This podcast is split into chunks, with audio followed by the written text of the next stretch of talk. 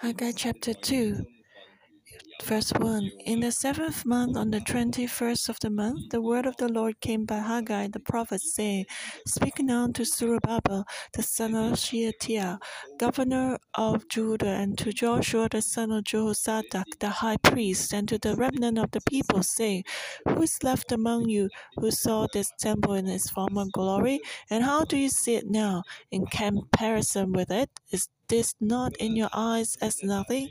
Yet now be strong, Zerubbabel, says the Lord, and be strong, Joshua, son of Jehozadak, the high priest, and be strong, all you people of the land, says the Lord, and work, for I am with you, says the Lord of hosts, according to the word that I covenanted with you when you came out of Egypt, so my spirit remains among you. Do not fear. So, the first time the Lord spoke to the Israelites was the sixth month, and now in the seventh month, on the 21st of the month, the word of the Lord came by Haggai the prophet. And so this was the second time that the Lord spoke to him. 21st was three sevens in the seventh month. So that was a very special time. In the custom of the Jews, uh, the seventh month was very special because they believed that uh, it was a time that the great flood seeded in the time of Noah. So that was a new timing uh, representing new hope. And so in the seventh month, um, the temple would also be renewed. God chose this time to speak to Haggai again. And God spoke to the Israelites now. The temple was had been destroyed for over 60 years already. And some older people had seen the Temple of Solomon, or those who had not seen it had heard from Zerubbabel about the about the glory of the Temple of Solomon, how majestic it was. Because uh, when Solomon was very powerful, he decorated the temple really nicely. So when they could build this temple, they thought it was no comparison with its former glory. That is, um, no comparison with the Temple of Solomon.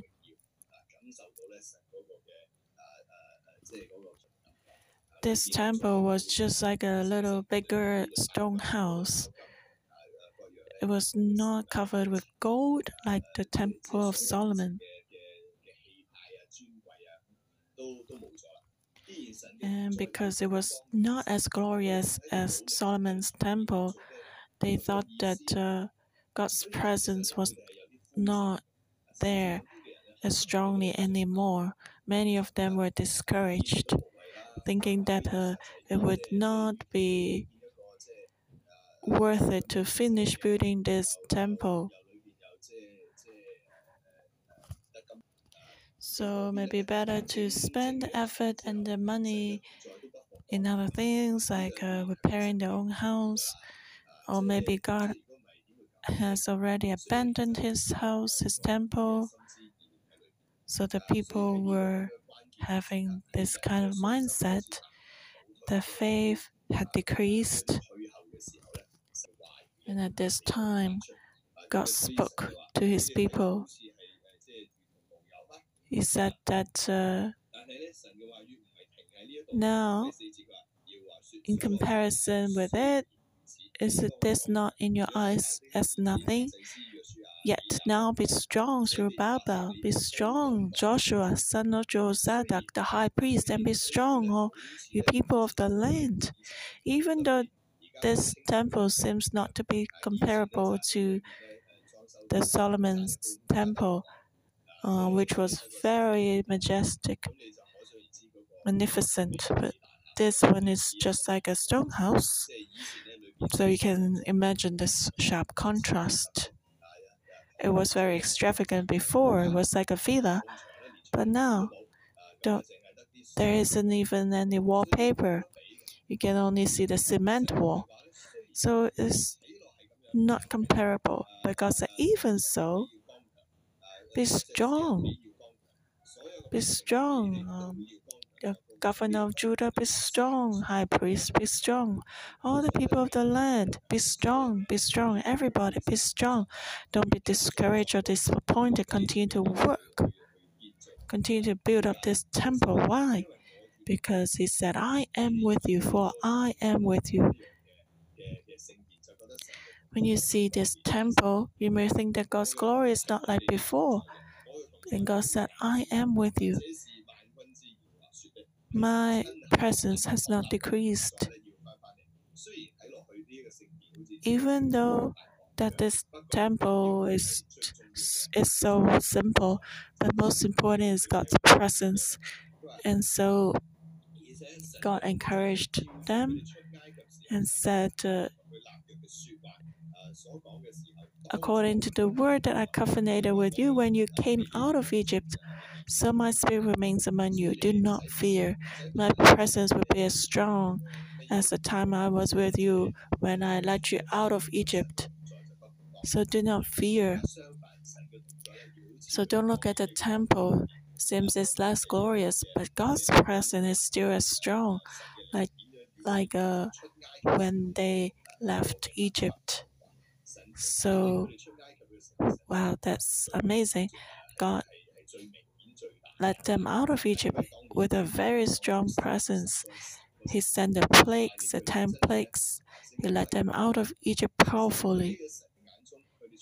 And in God's eyes, or in their eyes, God was like holding their hands to take them out of Egypt, to bring them into the promised land.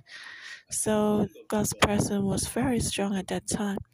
Who had seen the Red Sea departed at that time? Even though now the temple today is not as glorious, but God's presence is still very strong. So do not fear, continue to build up this temple because God's glory will come back. And then God continued to promise make promise to them. Verse 6 For thus says the Lord of hosts, once more, it is a little while, I will shake heaven and earth, the sea and dry land, and I will shake all nations, and they shall come to the desire of all nations. And I will fill this temple with glory, says the Lord of hosts.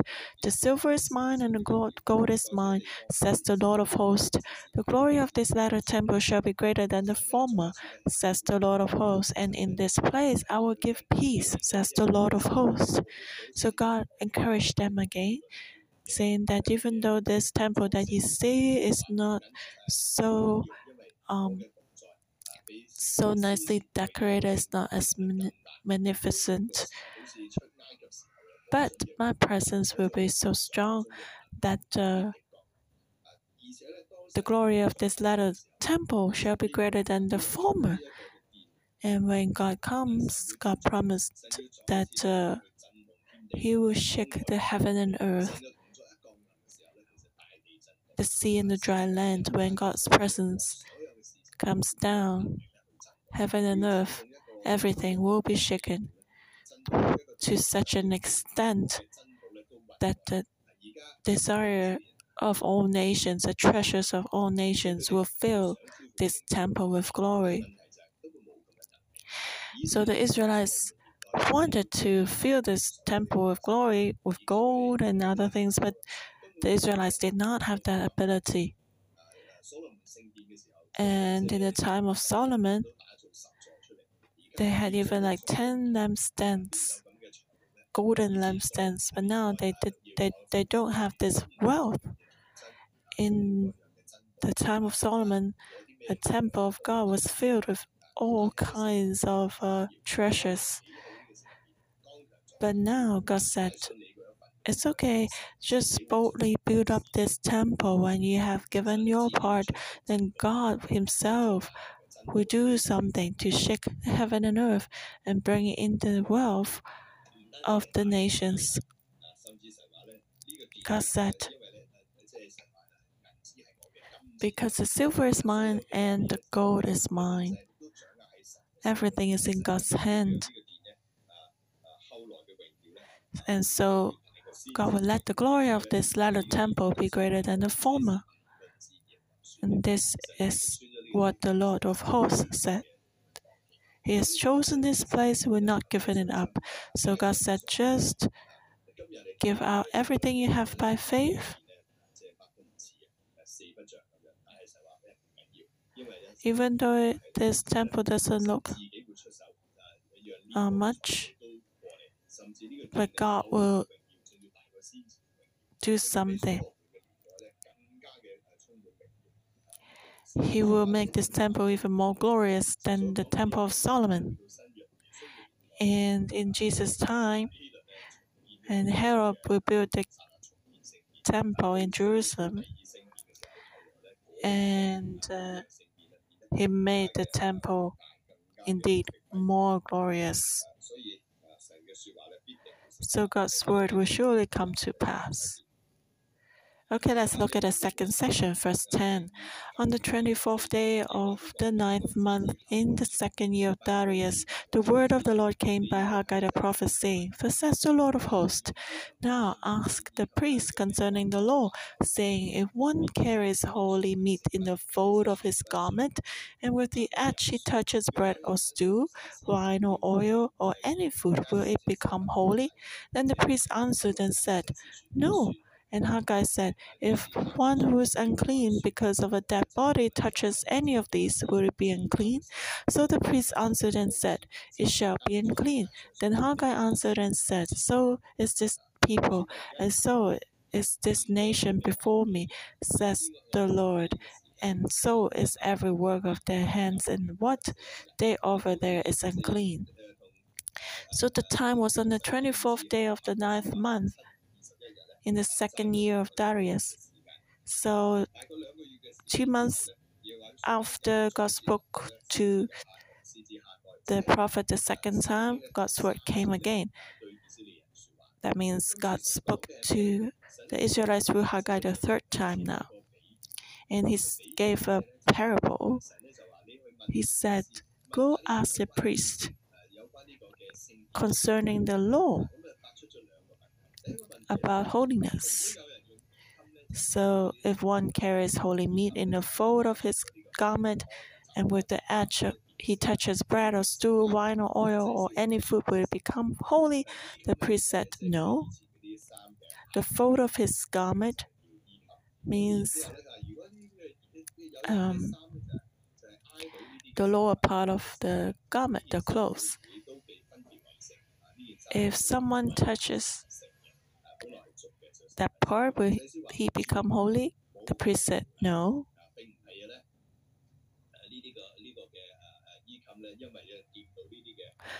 Uh, the whole the second question if one who is unclean because of a dead body touches any of this, will it be unclean? The priest said, Yes, it will be unclean. So, can you see the difference? If we touch a holy bread, it would not be, make us holy. But if we are unclean, if we touch the holy bread, we will make the holy food unclean. Why would God ask this question? Because He said, These people, this nation before me, is the same, and also every work of their hands and what they offer is the same. What does that mean? God reminded them again. And uh, you know, the temple build was being built up. The last time God encouraged them, do not think that this temple is not glorious. You should focus on God's presence. And now the third time God spoke. He said, What's the most important thing to build up the temple of God? It's uh, about our hearts. Our clothes, even if touch the holy bread, will not become holy. But if we are unclean and we touch um, the sacrifice, we will defile it. So God doesn't just want something superficial. He wants our hearts. Don't think that uh, the temple will bring blessings to the people. What God treasures is the heart of the people, so we should not be devoured by the world. We should not bring in the development of the world into the temple, into the building of God's temple. That means we should not build the temple on one hand and on the other hand be devoured by the world or bring in the world to the temple. We need to know that God really cares and He doesn't like that we bring in the devour of the world into the temple. So God said, These people, this nation, and their work, they need to be devoted and holy. They should not lean on the world or bring in the defilement and filthiness of the world into the temple. So God reminded them again be pure hearted when you build the temple of God, do not bring in the defilement of the world. And then God said, and now carefully consider from this day forward, from before stone was laid upon stone in the temple of the Lord, since those days when one came to a heap of twenty ephahs, there were but ten. When one came to the wine vat to draw out fifty baths from the press, there were but twenty. I struck you with blight and middle and hell in all the neighbors of your hands. Yet you did not turn to me, says the Lord. Consider now from this day forward, from the twenty fourth day of the ninth month, from the day that the foundation of the Lord's temple was laid. Consider this. Is it is the seed still in the barn? As yet to find the fig tree, the pomegranate, and the olive tree have not yielded fruit, but from this day I will bless you. So God was telling them, if you want to be part of the holy work, do not be defiled, but be devoted. Do not touch the, the filthiness on one hand and the holiness on the other hand. We should be devoted to become holy, set apart holy from the inside out. And God said, I will give you a sign so that you know what you do is right. You need to count with wisdom to recall your previous days. And what were those days? The previous days when there was no stone on top of the other stone in the temple, which means when the temple was laid waste, when the temple was in ruins. At that time, When one came to a heap of twenty ephahs, there were but ten. When one came to the wine vat to draw out fifty baths from the press, there were but twenty, which means people made an effort but only gained back a little bit. They wanted uh, 20 but only got 10. They wanted 50 but only got 20.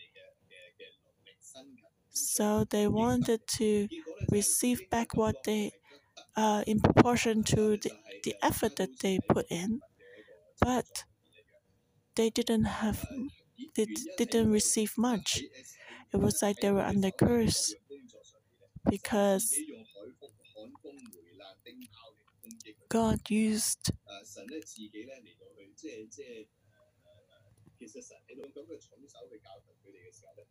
because God struck them with blight and middle and hail and all the neighbors of their hands. Yet they did not turn to God. They did not wake up. So consider these days.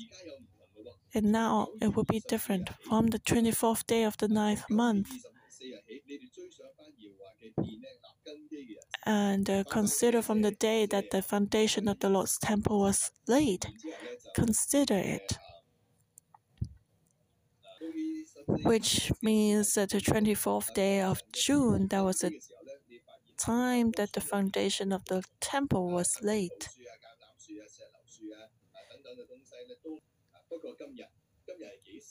And uh, before the the fig tree, the pomegranate, the olive tree did not yield food. But now, from this day, the 24th day of the ninth month, I will bless you. There will no longer be any waste because the foundation of the temple has almost been completed. So that's the secret of building the temple when we're devoted, when we focus, when God's promise comes down, God will shake the heaven and earth. God's blessings will come down. Why? Because the temple of God represents the meeting place between God and man. And that means the relationship between God and man have has been established again, has been restored. When God's presence comes down, the blessings will come down. So it's not about the building. And that's the will of God that the relationship between him and the people can be restored when we build the temple of God. Okay, let's let's look at the last section, verse 20. And again, the word of the Lord came to Haggai on the 24th day of the month, saying, Speak to Zerubbabel, governor of Judah, saying, I will shake heaven and earth. I will overflow the throne of kingdoms. I will destroy the strength of the Gentile kingdoms. I will overthrow the chariots and those who ride in them. The horses and the riders shall come down, every one by the sword of his brother. In that day, says the Lord of hosts, I will take you, Zerubbabel, my servant, the son of Shealtiel, says the Lord, and will make you like a signet ring, for I have chosen you, says the Lord of hosts. So, on the 24th day of the ninth month, God spoke again he spoke to Zerubbabel, the governor of Judah, alone. God said, I will shake heaven and earth. I will overflow the throne of, of kingdoms. I will destroy the strength of the Gentile kingdoms. I will overthrow the chariots and those who ride in them. The horses and the riders shall come down, every one by the sword of his brother. So, in terms of the temple building, they faced great opposition the enemies were stronger than them. Because it's the will of God to rebuild a temple, so the enemy tried to prevent them and hinder them from building the temple. And Zerubbabel would face such a, an attack in opposition. He faced the greatest pressure. From the book of Nehemiah, we know that uh, when Nehemiah rebuilt the city wall, the enemy also opposed and attacked them greatly. So at this time, Zerubbabel also faced great pressure, and God encouraged them, him, saying, I will shake heaven and earth. I will rise up, God said, I will overthrow the throne of kingdoms the strength of the Gentile kingdoms, because God's will is to rebuild the temple so that the Israelites can restore the godly lifestyle. The temple should be the center of his people. Today, God also wants us to rebuild, to, to build up the church. The church should be the center of our lives. And then when we have such a relationship with God, we'll be blessed. Otherwise, we can give a lot, but we receive a little. God's will is for us to enter into His presence and have blessings, even though we may have attack or uh, problems. But God rose up. God raised up uh, Haggai he, he raised up a Zerubbabel.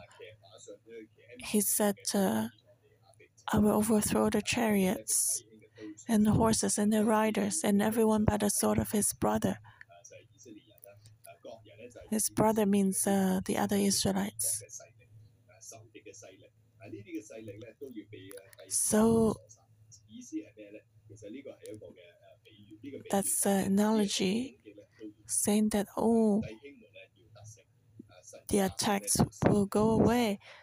The brothers, God's people, will be victorious.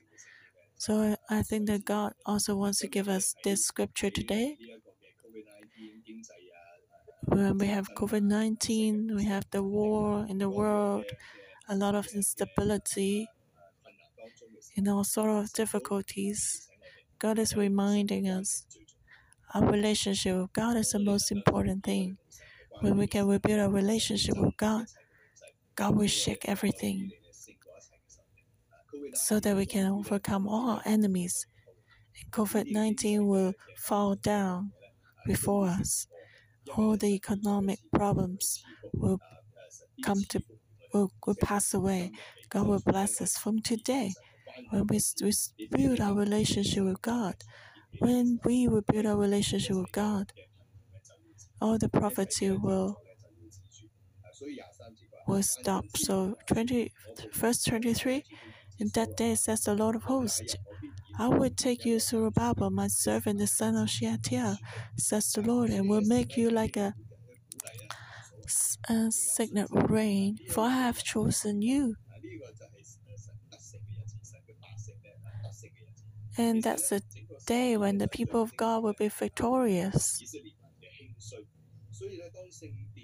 When the temple was rebuilt, actually it represents that the people of God will be revived.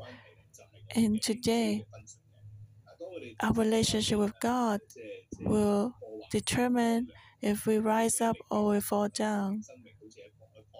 If we, our spiritual life is like in the wilderness, then we will not be content. Then it's like uh, we have a hole in our pocket. We cannot save money. All the curses will come. But when we will build a relationship with God, we'll be victorious. We will experience His abundance. All the blessing and curses will stop. We'll be victorious because God has chosen us. And in that day, God said, I will make you a signet rain. And signet rain represents power. So God will give power and authority to Zerubbabel. And he will rise up to overcome all the enemies and the nations. And that's what the Lord of hosts said. So today we should have faith to rebuild our relationship with God. We will have the spiritual authority and power to overcome all the enemies and all the forces that try to oppose us. We experience God's presence and abundance. Let's receive this promise by faith and worship the Lord.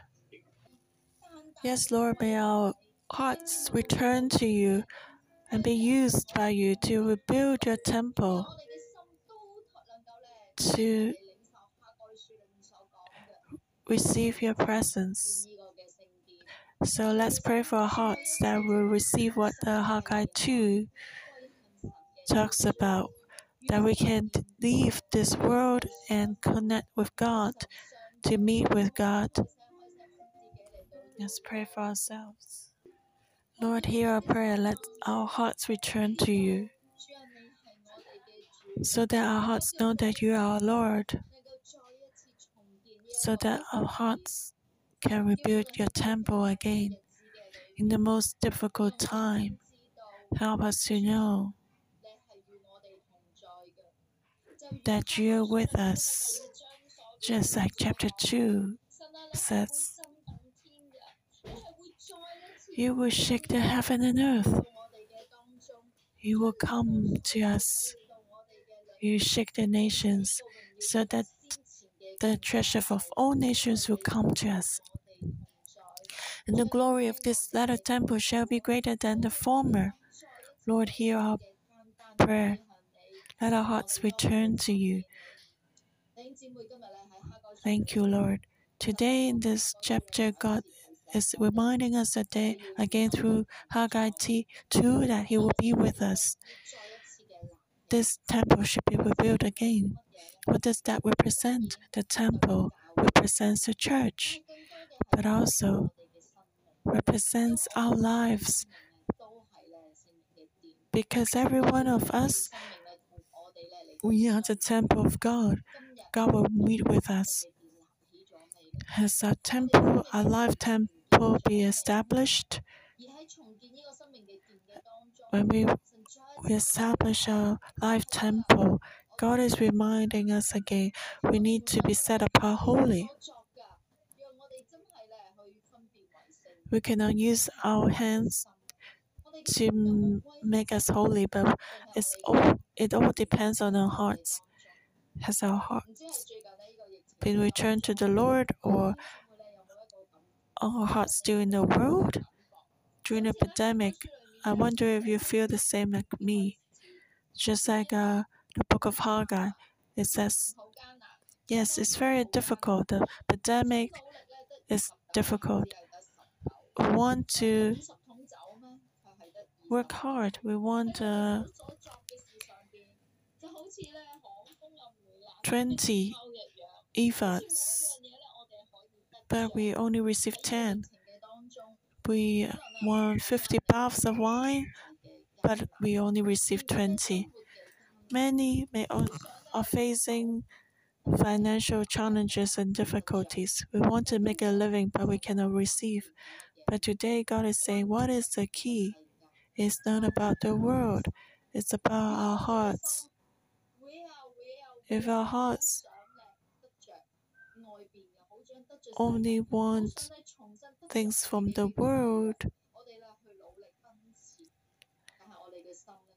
and we strive for that, but our hearts are far from God, then we cannot receive these blessings. And we'll be helpless, like it's described in the chapter. But the key is that we need to return to God again because God has promised in verse 19. He said, From this day on, I will bless you. What does this day represent? This day represents a day when we will be set apart from the world and not be connected with the world, but only be devoted to build up the temple of our life where we can be with God. So, brothers and sisters, let's pray.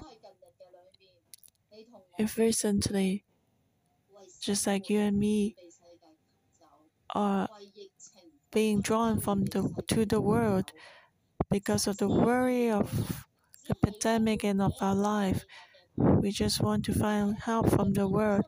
We look at a lot of uh, news online and see how we can earn more money to have security for our life. And you may read a lot of information online to see how I can be healthier, how I cannot be uh, infected by COVID, so that our hearts to build the temple of God has been stolen by the world. And we're no longer set apart for the temple of God. So let's pray to God. Yes, I have been pulled away by the world. I have not been set apart wholly. But the temple in my life has been wasted. Lord, you want to meet with me, but I have been a meeting with the world. I cannot build up the temple of my life. The enemy has invaded my temple. Let's pray so that he, God can give us faith again to strengthen us. Let's pray. Jesus, we come before you, the Lord of hosts. We confess to you that our lives have been connecting with the world, especially in difficulties. Our lives have been wasted. I have not been uh, cultivating my relationship with you. Been thinking more about the things of the world in this difficult pandemic. I've been thinking about how can I have more financial uh, sources. So in my daily work, I have been thinking a lot how I can uh, earn more wealth so I can make a living. I confess before you in the pandemic, I have fears.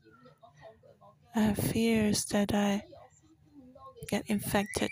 So I spend a lot of time to look about how to, to prevent, uh, make precautions for the COVID. And I have been judging a lot. So I've forgotten about you. My temple in my heart has been wasted. Please forgive me. Thank you for using the book of Haggai to remind us again. When this temple has been rebuilt, when my life can be set apart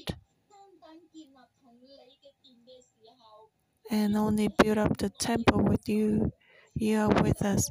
You will come to my life. When you come, you will give, you will bless me. Lord, my security in life, my financial security is not in the world, it's not the wealth, but it's my temple with you. Are you with me? Am I connected with you, Lord? Hear my prayer again. Help me to return to you. Change my life so that I can build up the temple with you to have intimate time encounter with you. Help me during the pandemic when my finance and my work has to stop. But help me restore my temple with you, my relationship with you, so that this time I can connect deeper with you, so that my heart can be filled with faith. When this temple is, is built up, Lord, you will bless me today. You will bless me today. You will shake the heaven and earth. You will pour out blessings to the nations. You will come to us. You will come to my life. Lord, help me to trust you. So, brothers and sisters, next week we'll start to have our fasting and prayer. 40 days, not just praying for the nations, but, uh, but most importantly, is to rebuild our temple with you. So when the fasting period is approaching, let's prepare our hearts, prepare ourselves to rebuild our relationship with you. So let's pray for the 14th of March. Pray for ourselves and for all the new crop brothers and sisters. We believe that when will the pandemic pass away or when will the financial difficulty pass away? It's not in our control, but it depends on our relationship with you. When we have a relationship with you, then the pandemic will leave us from our hearts. The financial difficulties will leave us from our hearts. So let's pray for the fasting prayer starting on the 14th of March. Pray for ourselves that uh, we can be, we can engage in it. We can all involve, be involved in it. So let's pray for the fast and the prayer.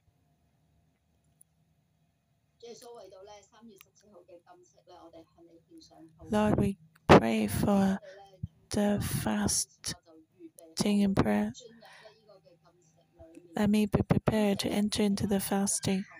It's not just an outward behavior. Most important is our hearts. So let's not just fast outwardly, but our hearts can be involved, can be engaged, so that we can return to God. Lord, help me. In this fasting time, I can be involved.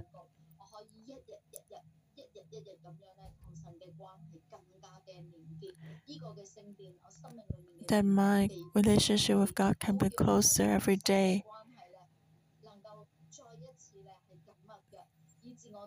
That my relationship with God can be closer so I can face the pandemic and all the difficulties. May you protect this church, your temple, protect New Crop. When we enter into fasting, our church will connect with God.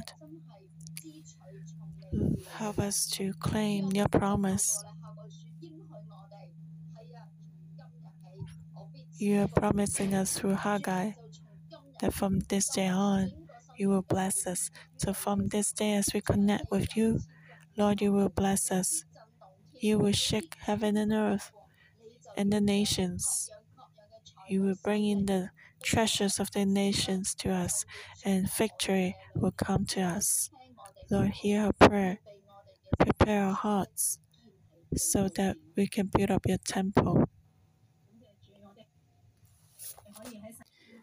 Haggai chapter 2.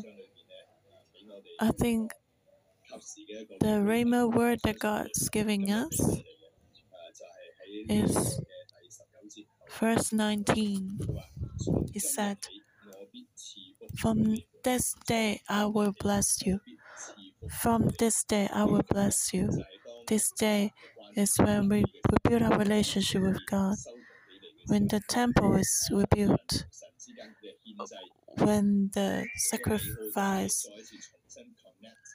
the sacrificial system is reestablished, then from this day I will bless you. If we hold on to God and we build our relationship with God, God says, From this day I will bless you. And also, verse 23 In that day I will make you like a signet ring, for I have chosen you. In that day I will make you like a signet ring, for I have chosen you. When we are close with God, God will make us like His signet ring. His power and authority will come, and we can win over our enemies. This is the Rhema word God has for us. When we face a pandemic and the difficulties, we should rebuild our relationship with God so that God's blessing can come to us and God will make us like a signet ring so that we can be victorious over our enemies. Let's claim these two words by faith so that these can be a help in our life. Thank you, Lord, for speaking to us through Haggai. We proclaim in Jesus' name these two verses will come to us to be reality in our lives. You say you said that from today I will bless you and I will make you like a signet ring, for I have chosen you, says the Lord of hosts. Jesus' name, I put these two verses in our hearts, in our spirit, so that we know and remember and live it out, so that your promise will come true. Your blessings will come because you said this is said by the Lord of hosts. So, in your name, we believe by faith and claim by faith.